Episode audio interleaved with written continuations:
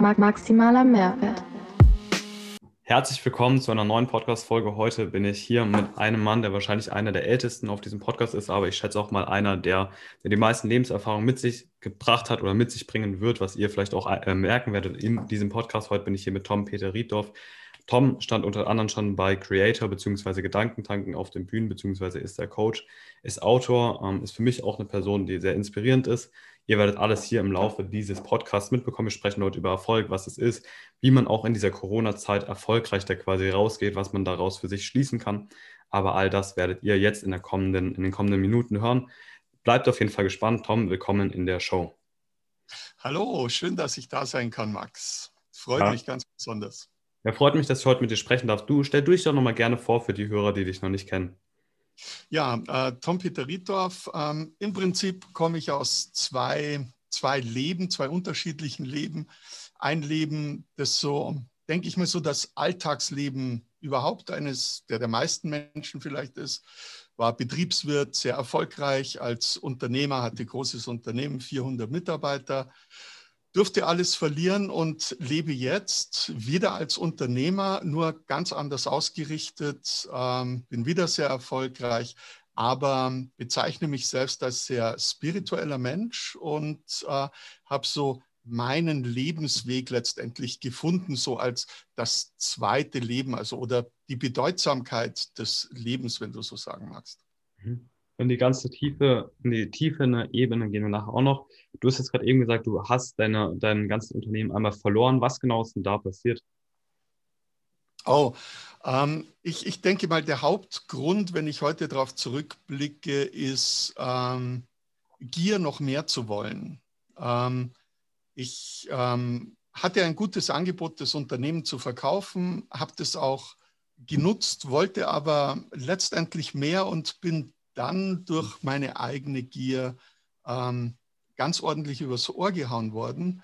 Und im Prinzip war alles Vermögen letztendlich weg. Also das Unternehmen war weg, der, der Kundenstamm war weg, mein Privatvermögen war weg. Und äh, geblieben sind 750.000 D-Mark Schulden damals. Und ähm, ja, letztendlich hat mich sogar meine Frau verlassen und den Führerschein haben sie mir auch noch genommen. Also es war so wirklich alles weg. Mhm. Wie du dann da quasi wieder rausgekommen bist, was auch gerade passend zu der Corona-Situation ist, weil es war da natürlich auch nochmal eine Krise, wahrscheinlich eher eine persönliche. Ähm, du hast gesagt, alles ist quasi weggegangen. Was denkst du, wo muss man, weil ich glaube, das ist ja so ein ganz schmaler Kral zwischen dieser Gier und zwischen erfolgshungrig sein, wenn du weißt, wie ich meine. Ja. Was denkst du, wie kann man da aufpassen? Weil ich selbst, ich würde mich als sehr erfolgshungrigen jungen Menschen bezeichnen. Was denkst du, ab wann ist es Gier und ab wann, ab wann ist es nur, nur Erfolgshunger? Ähm, ich, ich, denke mal, dass das auch dieses, wo, wo wir gerade in der heutigen Zeit, wo im Prinzip neue Märkte sich auftun, die Millionäre immer jünger werden und äh, sehr erfolgreich sind. Und das ist alles sehr, sehr gut und alles auch sehr, sehr schön. Ähm, dennoch sollten wir wahre Werte nicht verlieren oder vergessen. Und ähm, ich kann von mir selber, wenn ich ehrlich zurückschaue, definitiv behaupten, dass ich die wahren Werte des Lebens ähm, überhaupt nicht mehr gesehen habe. Also gar nicht mal, dass ich sie nicht geachtet habe. Ich habe sie einfach nicht mehr gesehen. Das war für mich nicht mehr greifbar, sondern es war dieser Sog des Erfolgs, äh, in, in dem du bist, dass du dir alles leisten kannst, dass du überall hin kannst, äh, äh, das, das war so stark und, und ist wie, wie eine Brille. Das sind nicht mal Scheuklappen, das ist wie eine Brille, die du dir aufsetzt und du lebst in einer Welt, in der nur noch Leistung Bedeutung hat, in der nur noch irgendwelche Statussymbole Bedeutung haben. Und ähm, ja, also ich bin heute, also damals mit Sicherheit nicht, aber, aber heute überaus glücklich und kann sagen, dass diese Zeit damals, glaube ich, das größte Geschenk für mich im Leben überhaupt gewesen ist. Ja. Alles zu verlieren, ja. Mhm. um alles zu gewinnen. Mhm. Aus der schweren Zeiten, das kann ich jetzt auch aus Erfahrung sagen, natürlich hast du um einiges schon mehr in diesen, gerade bei diesen schwierigen Zeiten gelernt. Da lernt man halt extrem viel draus. Bevor wir zu diesen ganzen Learnings dazu kamen, wie hast du dich aus diesem brutalen Tief wieder hochgezogen, dass du heute wieder der erfolgreiche Mensch bist, der du jetzt bist, weil du hast schon gesagt, 750.000, was waren 750.000 D-Mark, dann mit der, die Frau dich verlassen, den Führerschein, der war auch noch weg. Wie hast du dich da wieder rausgeholt? Weil ich kann mir natürlich vorstellen, dass es ein emotional auf gut deutschen Schlag in die Fresse ist. So. Ähm, wie, wie war das bei dir? Wie hast du dich da wieder rausgezogen? Im Prinzip war es, war es ein, ein Satz meines besten Freundes. Ähm, ich, ich war sehr in einer Opferrolle hinterher gefangen. Was, warum passiert mir das? Und, äh, und, und natürlich habe ich gehört auf die ganzen Stimmen von außerhalb, äh, da kommst du nie mehr wieder raus. Ich meine, wie willst du jemals, wenn du ja nichts mehr hast? Ne? Also du, du hast eine ganze Liste von, von Schuldnern, die, die, die alle Geld von dir haben wollen. Und äh, du hast 750.000 D-Mark Schulden. Wie, wie, wie willst du das mit nichts ähm, wieder, wieder abarbeiten oder, oder wie willst du es wieder reinbekommen? Damals gab es auch diese Aussicht noch gar nicht, dass sowas wie eine private Insolvenz gab. Und ähm, ja, und ich, ich war in meiner Opferrolle und irgendwann sagt, sagt mein bester Freund, sagt er, ja, scheiße, du hast alles verloren. Ja, es liegt alles vor dir in, in Trümmern, aber es liegt jetzt an dir, aus diesen Trümmern wieder etwas Neues zu machen. Und du hast den Vorteil gegenüber anderen, du hast nichts mehr. Du kannst nur noch von vorne anfangen. Das, was du hast, ist dein Fundament, du hast eine Basis. Und diese Basis ist, ist, ist dein Wissen, das ist deine Lebensfreude, deine Energie, die du hast. Und jetzt mach etwas. Es kommt niemand und tut etwas für dich. Und das hat bei mir so diesen Mind Change gemacht. So mhm. äh, dieses, es wird niemand kommen. Es, es wird niemand kommen und holt mich auf der Couch ab und sagt, ähm, Tom, alles super, alles in Ordnung, ich habe einen tollen Job für dich und wenn du jetzt 15 Jahre arbeitest, dann hast du deine Schulden wieder abbezahlt und, und ich helfe dir, ich unterstütze dir.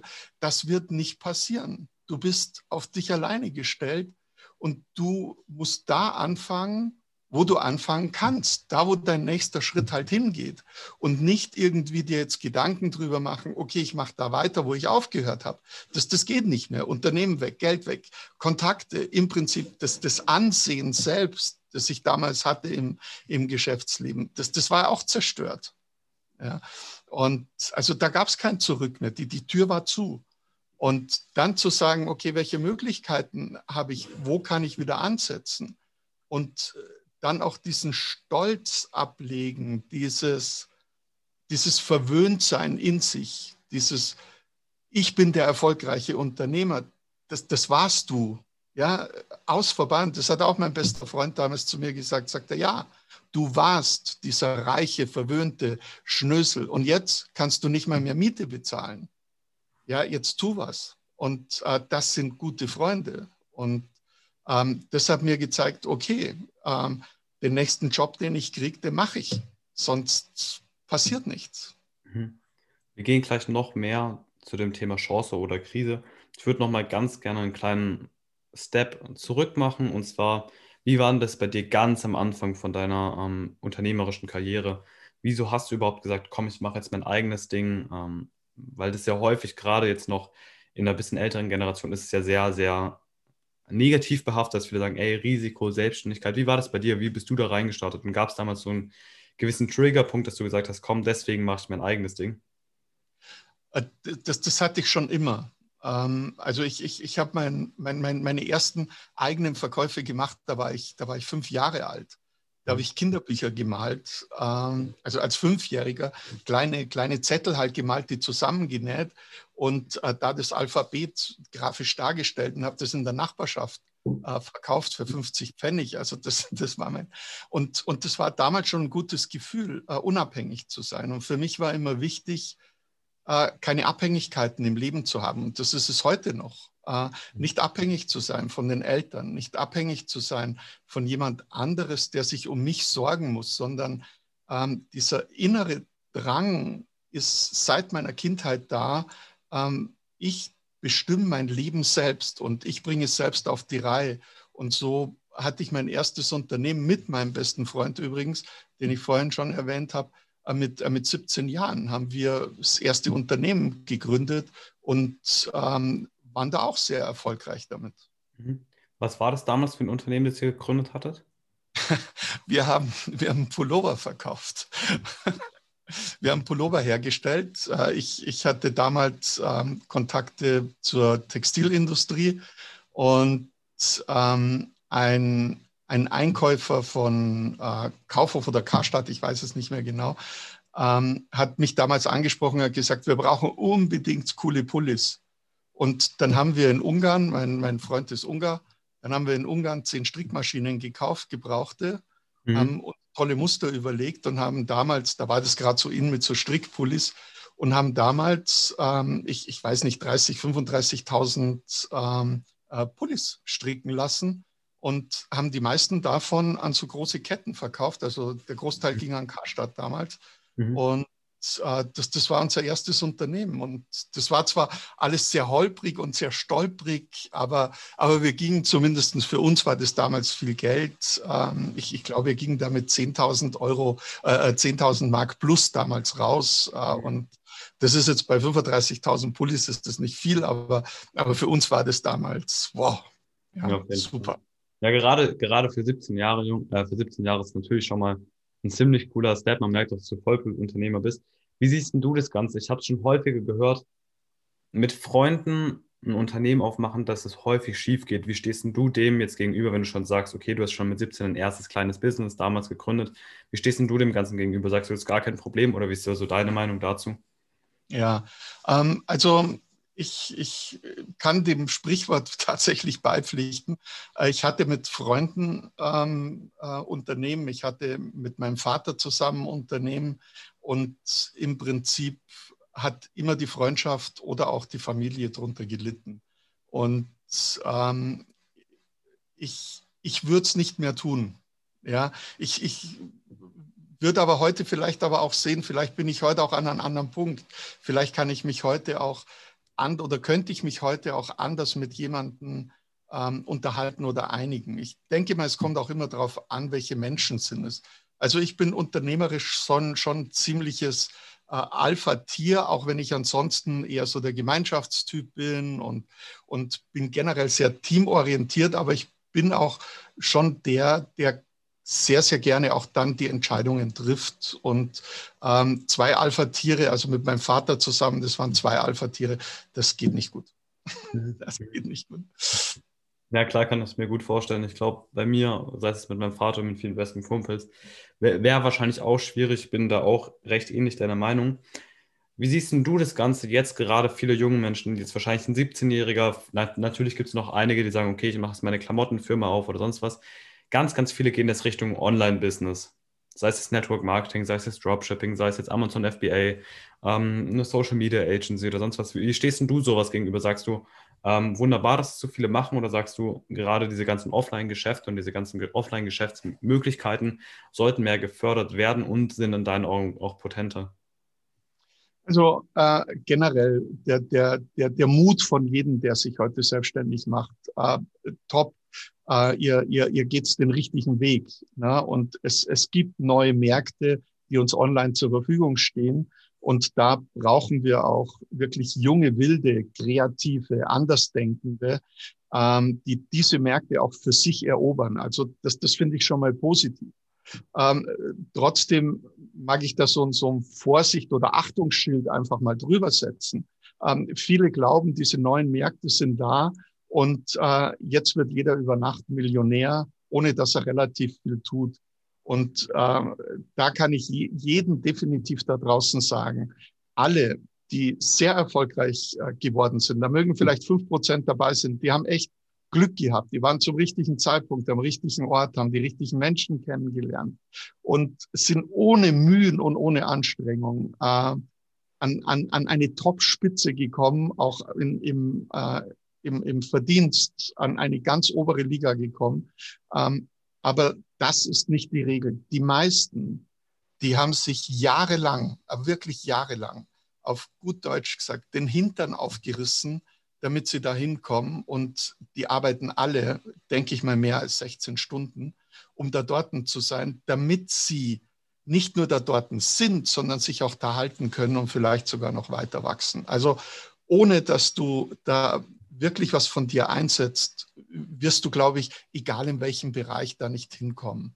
Ja, und, und, und, und da sehe ich so die Gefahr, dass sich einfach mal viele die Finger verbrennen, weil sie glauben, okay, ich mache jetzt hier mal ein bisschen mit und mache da ein bisschen mit und mache da ein bisschen mit und gehöre dann irgendwann äh, zu den Top-Leuten in diesem Bereich.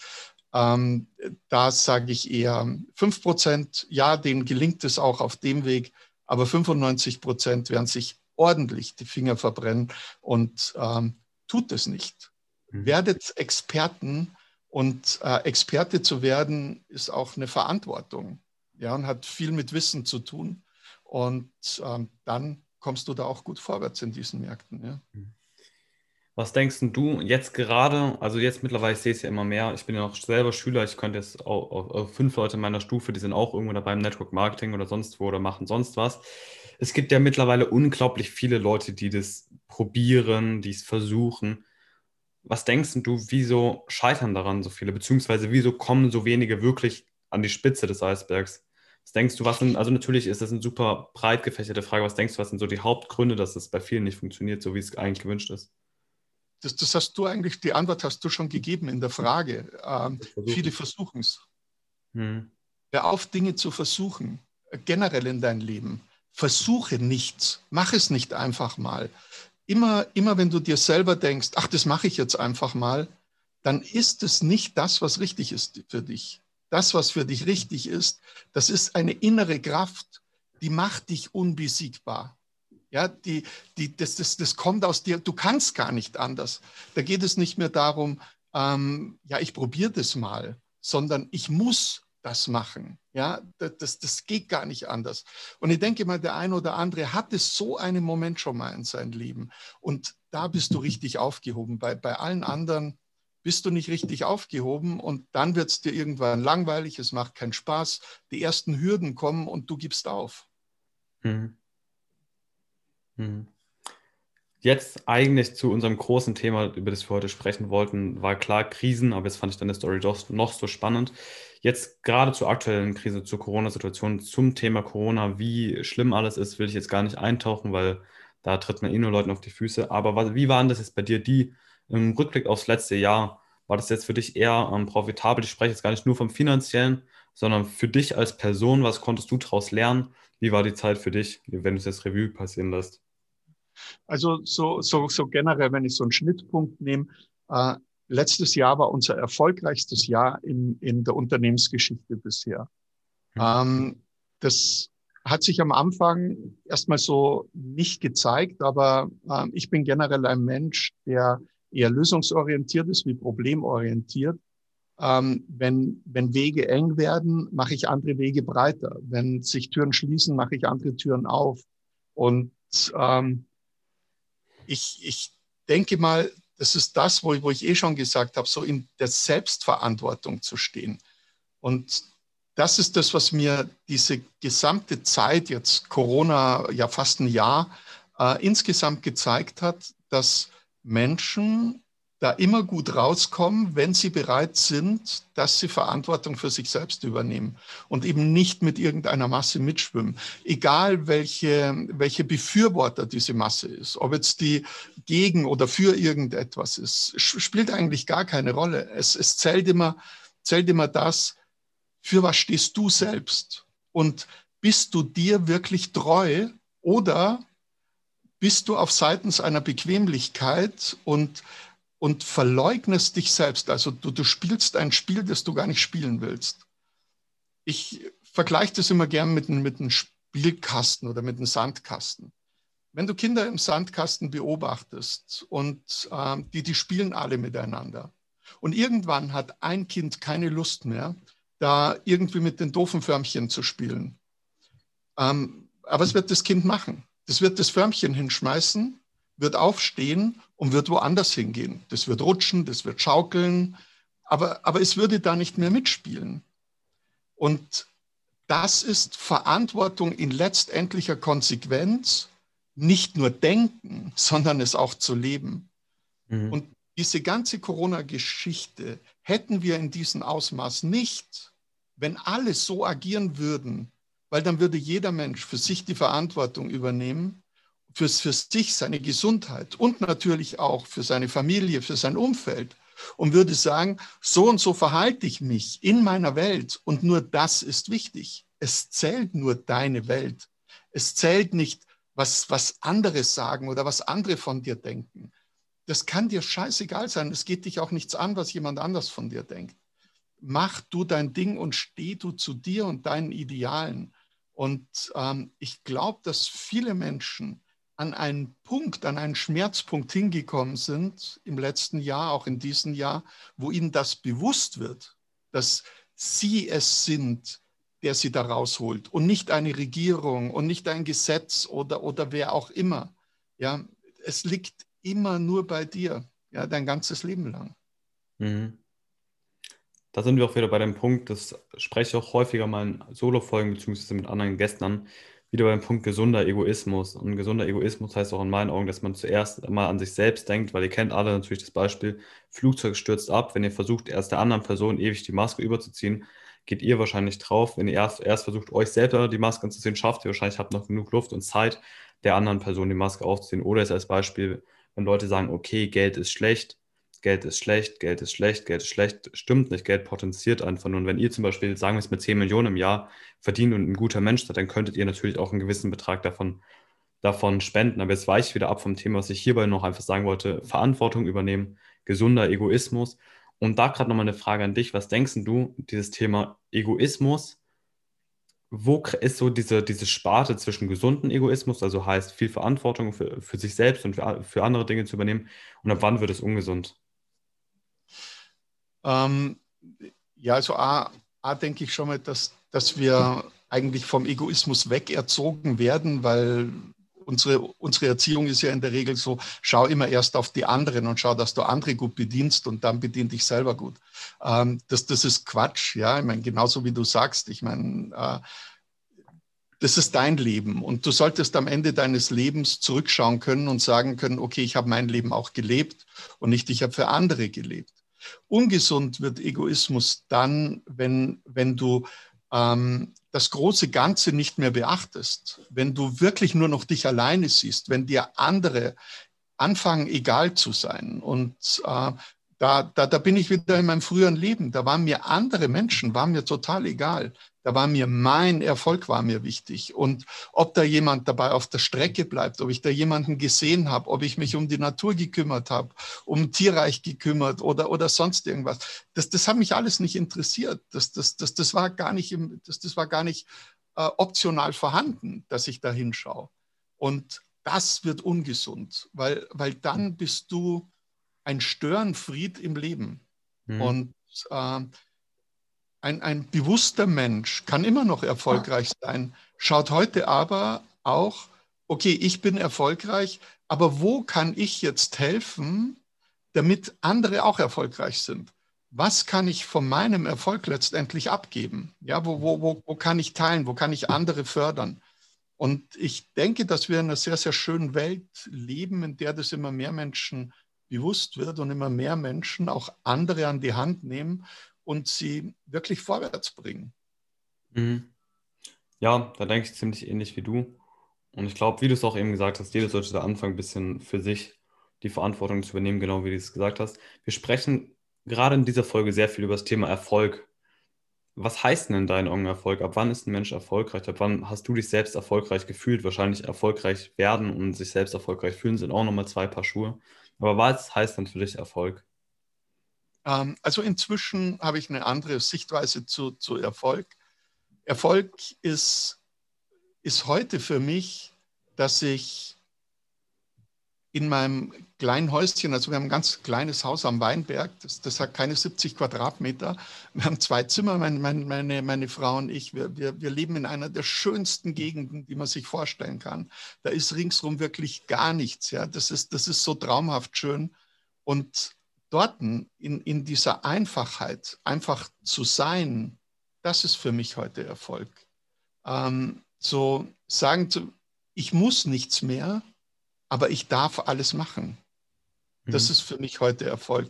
Und das ist nicht mehr gemessen an ein Bankkonto oder an ein Auto oder, oder an, an, an irgendwas, was du außen hast, ja, sondern wenn du innerlich diese Gewissheit hast, alles verlieren zu können, und du könntest immer noch das gleiche Leben führen.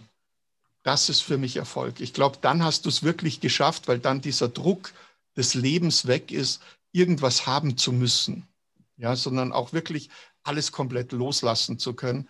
Ich glaube, dann bist du erfolgreich, wenn du weißt, was sind die wahren Werte im Leben. Und die wahren Werte sind für mich meine Kinder, meine Frau, die Natur, äh, Zeit zu haben, Zeit zu haben, einfach nur in die Natur zu schauen, einfach nur um zu sein, Zeit zu haben, sich um andere zu kümmern, für, für andere auch da zu sein, ähm, aber nichts mehr machen zu müssen. Das mhm. ist für mich absoluter Erfolg, ja. Ja, ja ich denke, ähnlich wie du, wie war das bei dir in deiner Zeit, als wie wir freuen, wenn wir es zwei Personen nehmen, in deiner, in deinem früheren Ich als, als, als der Unternehmer, als der super erfolgshungrige Unternehmer, der einfach nur, ähm, keine Ahnung, ich weiß nicht, woran du dich damals gemessen hast, da kannst du gerne mal sagen, was war für dich Erfolg in deiner Zeit, bevor es dein, deine Krise gab quasi. Woran hast du dich daran gemessen? Da habe ich mich gemessen an, an, anhand von Vermögen. Also da war es für mich, dass das erste war, wenn du wenn du so die erste Million hast, ja, äh, eine, eine Million Umsatz machen heißt ja nicht, du hast eine Million, du hast eine Million Umsatz gemacht. Aber, aber das war so das erste Mal. Und dann, dann merkst du, na okay, das, das ist toll, aber es befriedigt dich nicht. Ja, jetzt, jetzt hast du die erste Million gemacht. Dann ging es darum, okay, ich möchte die erste Million besitzen. Also, dass es wirklich meins ist. Ich möchte eine, eine Million auf dem Konto haben. Also wirklich Geld, das mir gehört, mit dem ich was anmachen kann. Mhm. Äh, machen kann. Dann kam das. Ähm, dann waren es zwei, dann waren es drei Millionen. Und es ist tatsächlich so, wie man sagt, die erste ist immer die schwerste, der Rest geht fast von ganz allein. Und dann sind es viele Millionen, aber du bist nicht glücklich. Äh, ganz im Gegenteil. Du, du, du wirst, umso mehr du besitzt, eigentlich immer umso unzufriedener. Und, und so war damals war die Definition immer, was, was habe ich oder, oder was stelle ich dar? Welche Rolle spiele ich im Außen? Das war mir damals so wichtig. Mhm. mhm. Ja, das ist schön, dass du es sagst, dass es eben häufig ist, dass sich viele Leute im, im Außen suchen, schauen, was habe ich im Außen. Jetzt mittlerweile, du hast doch vorhin am Anfang gesagt, jetzt mittlerweile bist du ein sehr spiritueller Mensch.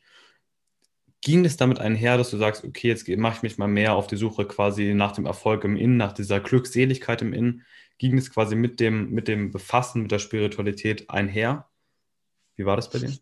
Ähm, ja, also ähm, es, es, es kam, kam ja also nach, nach dem Verlust des Unternehmens, ähm, hatte ich zwei Jahre später, also ich war dann zwei Jahre, in zwei Jahren wieder sehr erfolgreich, ich hatte meine Schulden bezahlt und dann kam so ein gesundheitliches Aus und ähm, in diesen gesundheitlichen Aus, wo ich ähm, für vier Monate nicht reden und mich nicht mehr bewegen konnte und wirklich über mein Leben nachdenken musste, kam so eine, die essentielle Frage, will ich das überhaupt leben oder warum lebe ich das? Äh, warum mache ich das alles?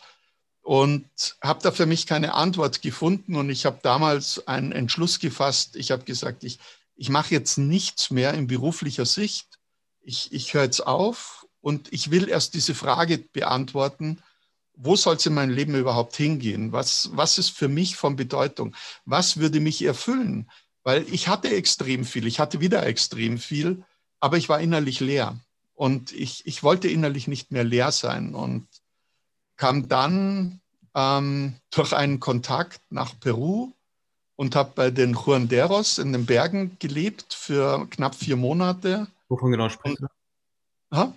Wovon genau sprichst du, wenn du sagst, der Juan Deros? Ähm, das, das sind Schamanen aus Peru. Ist okay. Äh, und bei denen habe ich vier Monate gelebt und das war so, so der krasse Gegensatz. Also da hast du nichts, da hast du gar nichts. Also ähm, das, das hat mich echt Überwindung gekostet, überhaupt auf diesem Lager, weil bei Bett kann man nicht sagen, ja, das, da, da war irgendwas unten drunter und viele Tücher oben drüber und da schläfst du, aber da, da hat es die letzten zehn Jahre keine Bettwäsche gegeben oder so. Mhm. Ja.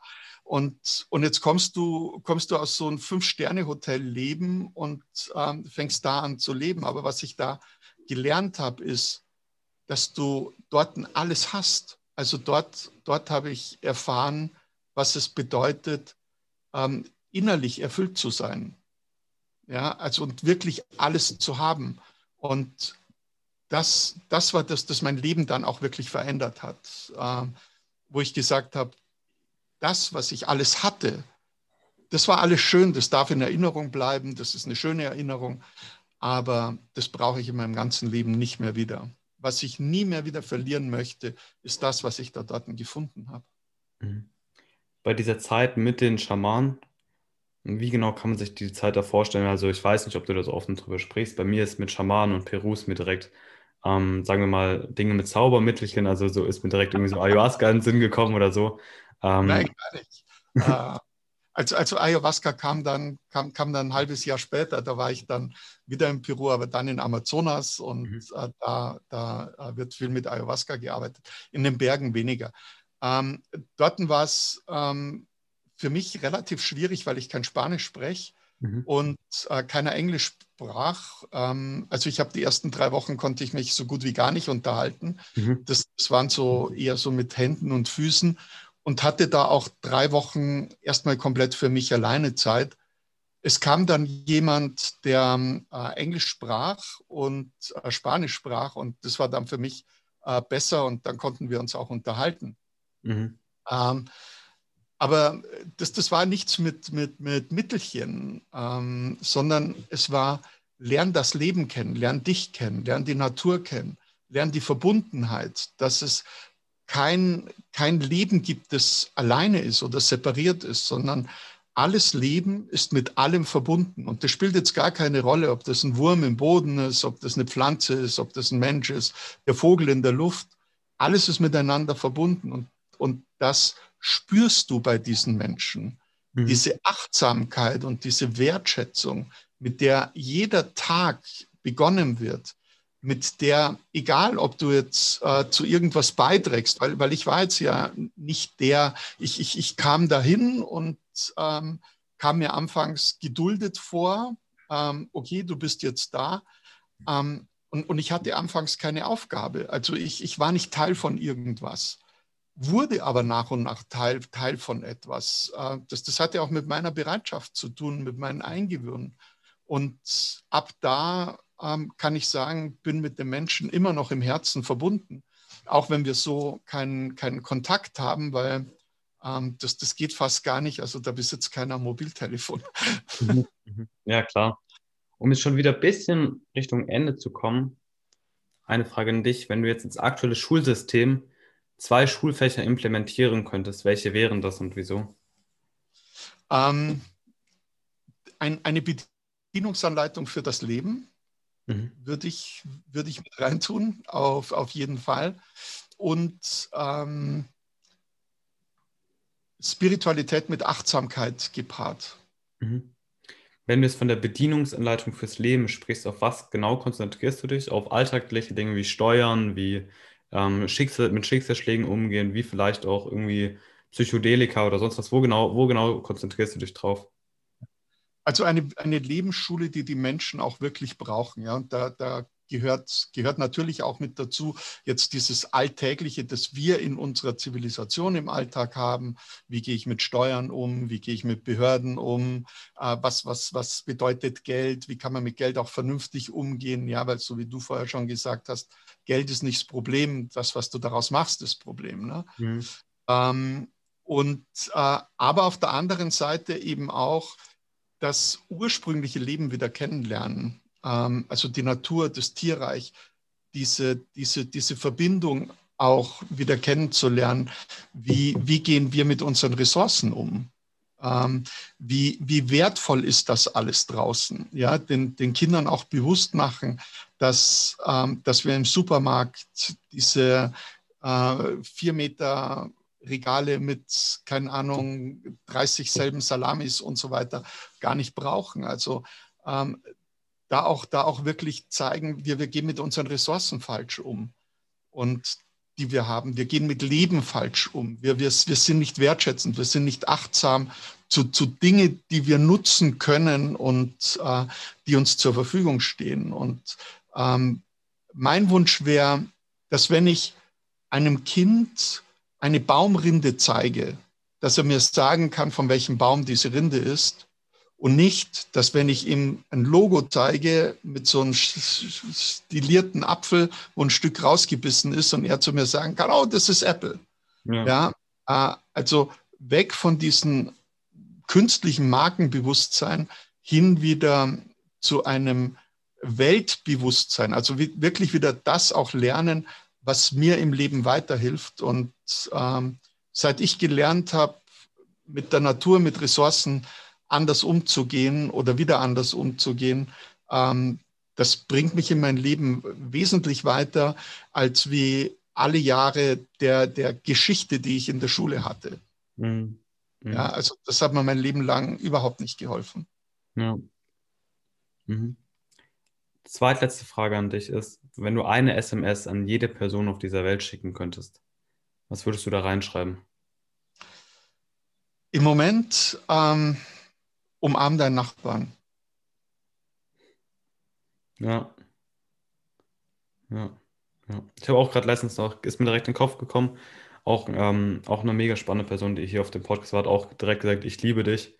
Ähm, was jetzt auch, finde ich, recht d'accord geht mit dem, was du sagst, einfach nochmal, dass jeder so diese Wertschätzung zu anderen Menschen quasi mehr sieht und dass einfach jeder merkt, ey, da ist noch irgendjemand anders. Aber ja, sehr schön gesagt. Letzte Frage, beziehungsweise jetzt kannst du noch mal gerne sagen, wo findet man dich? Wo findet man dich? Ähm, bietest du Kurse? Kannst du noch gerne noch mal kurz auf dein Buch eingehen, was ich vorhin auch noch mal im Amazon gesehen habe. Kannst du noch mal gerne sagen, okay. was kann man bei dir finden ähm, und vor allem auch wo? Mhm. Ähm, ja, also finden, finden tust du bei mir. Es ist sehr, sehr viel.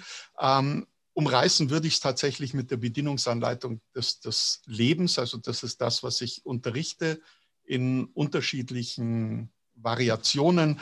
Da am besten auf die Internetseite schauen ähm, www.kahi.academy auf Englisch geschrieben und Kahi schreibt man Kaufmann Anton Heinrich Ida, ist das hawaiianische Wort für allumfassendes Einssein. Und da findest du die meisten Ausbildungskurse oder du schaust auf meine Homepage, die siehst du da im Hintergrund. Ähm, das ist tom-peter-riedorf.com. Da findest du im Prinzip auch noch viel Informationen ähm, über mich, unterschiedliche Online-Programme. Und ansonsten einfach googeln, du findest viel über mich in YouTube, Instagram. Da kannst du mir gerne folgen auf Instagram. Da bin ich relativ viel aktiv. Ansonsten, wenn dich Meditationen interessieren oder so Inspirationen auch, findest du auch sehr, sehr viel auf dem YouTube-Kanal. Und mein Buch, das ist ja jetzt auch schon ein paar Jahre alt, äh, Russische Heilweisen, ist ein Buch zur Selbstanwendung. Also da geht es tatsächlich darum, wie kannst du mit dir selbst arbeiten, wie kannst du dich selber spüren, ähm, fühlen, wahrnehmen, ähm, weil ich der festen Auffassung bin, Gesundheit ist in dir und entwickelt sich auch immer aus dir heraus. Also Heilung findet immer in dir statt, nie außerhalb von dir. Und ähm, wir können wesentlich mehr Heilung für uns selbst verursachen, als ich denke mal, die meisten sich überhaupt vorstellen können. Und es gibt immer wieder einen Weg zurück und dem findest du immer da. Was für ein schönes Abschlusswort. Die ganzen Kontaktdetails findet ihr, liebe Zuhörer, auch in den Show Notes. Und das wär's erstmal. So, da sind wir wieder. Ich fand, es war auf jeden Fall eine sehr, sehr geile Folge. Danke dir fürs Zuhören, danke für deine Zeit. Gib diesem Podcast gerne eine 5-Sterne-Bewertung oder einfach ein ehrliches Feedback, damit ich hiermit mehr Menschen erreiche. Ich danke dir fürs Zuhören. Peace.